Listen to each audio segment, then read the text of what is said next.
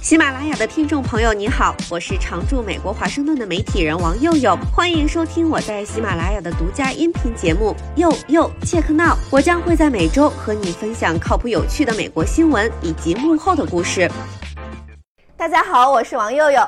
大家都知道，美国是个移民国家，每年有很多来自全世界各地的人移民到美国。然而，最近有一个反向趋势，很多美国人，尤其是有钱的美国人，琢磨着搞一个黄金签证，也就是外国人以个人投资换取某个国家的居留签证，继而获得永居权，并最终入籍。今天就跟大家聊聊，是什么在驱动美国人移居海外？哪些国家是美国人最想移居的地儿？美国人一直没有特别大的移民需求，一个很重要的原因是。美国对所有公民征税，无论他们住在哪儿，也就是说，除非放弃美国国籍，否则没办法避税。而大多数美国人并不会放弃他们的美国公民身份，所以办黄金签证或者是第二本护照，大多是为了多个选择，多条路。那近些年为什么美国人流行拿黄金签证了呢？两大原因。先说经济原因，美国梦曾经代表着有一份稳定的工作，有车有房。而两年多的疫情给美国人带来了大辞职潮，疯涨的房价，节节攀升的二手车价和油价，让美国人的生活成本飙升。通胀我们已经聊了好几期了，美国最新的通胀数据是百分之八点六，也不知道见没见顶。很多朋友可能会说，现在全球通胀都挺严重的呀。只能说，在比烂的时代，烂也有个等级。美国人比较喜欢去的欧元区的通胀率，五月是百分之八点一，比美国低了那么一丢丢。而对于美国人来说，欧元也越来越便宜。另外，除了生活成本，分散投资，把资产多元化也是个考量。再说政治原因。社会和政治动荡是目前美国人申请移民的最大动力，占到百分之四十二。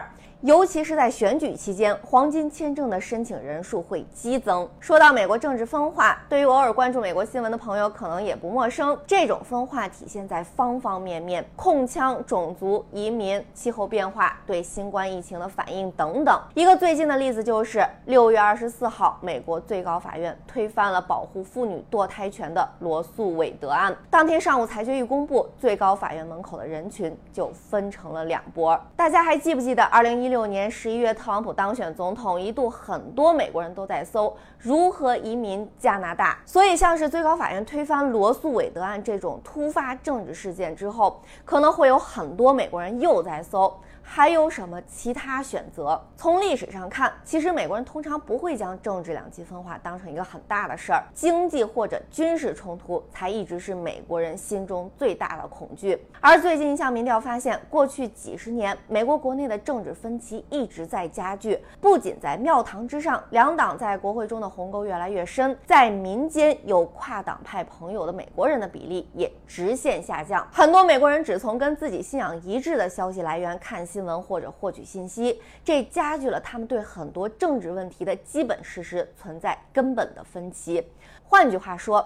仇恨，特别是对另一派的仇恨，越来越多地定义了美国政治。大概有三成美国人把政治极端主义或两极分化列为美国面临的最严重问题，仅次于通胀和犯罪或强制暴力。月初的另一项民调发现，几乎一半的受访者认为他们未来没什么好的机会提高生活水平，而百分之八十六的人认为美国人在三观上存在很大分歧。所以，由于以上种种原因，这几年美国往外移民的人一直在持续增加，全球专门提供黄金签证服务的咨询公司的业务蓬勃发展。有一家英国移民咨询公司说，二零二零年、二零二一年受美国申请人数大幅飙升的推动，全球黄金签证咨询量增长了百分之八十九。另一家公司统计，自二零二零年初以来，美国公民的申请增加了百分之二百。一家移民咨询公司的老板说，今年他手里想要申请黄金签证的美国客户数量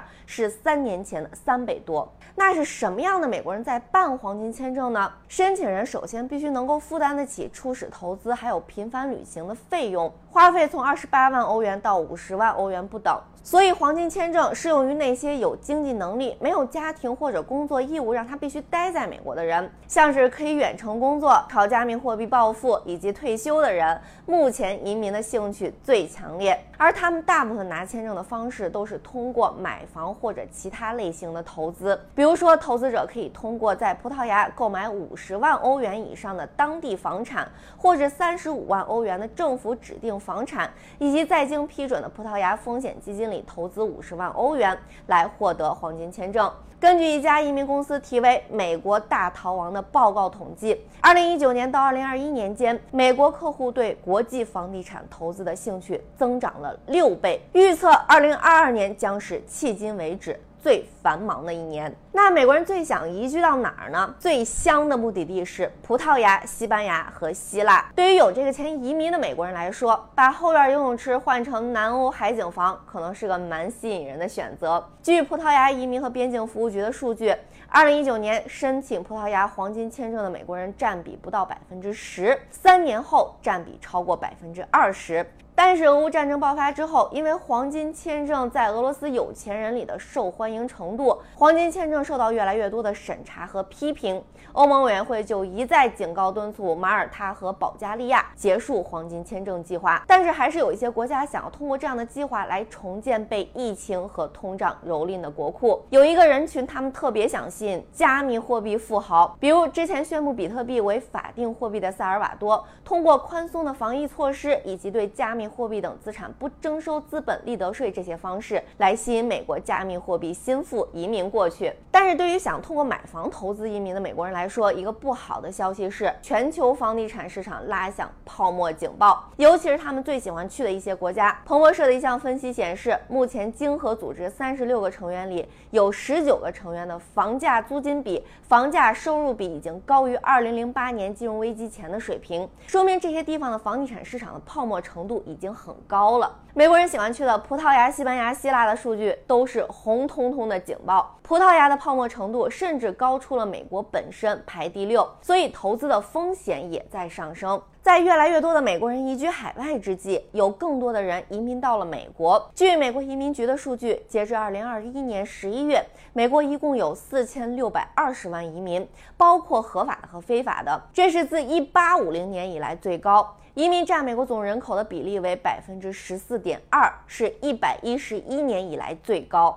钱钟书在《围城》里对婚姻的描述，或许也适用于选择生活的地方。城外的人想进去，城里的人想出来，可谓如之蜜糖，比之砒霜。如果可以随意选，你最想生活在哪儿呢？欢迎留言分享。以上就是本期节目，我是王佑佑，欢迎在喜马拉雅订阅收听。佑佑切克闹，我们下期再会。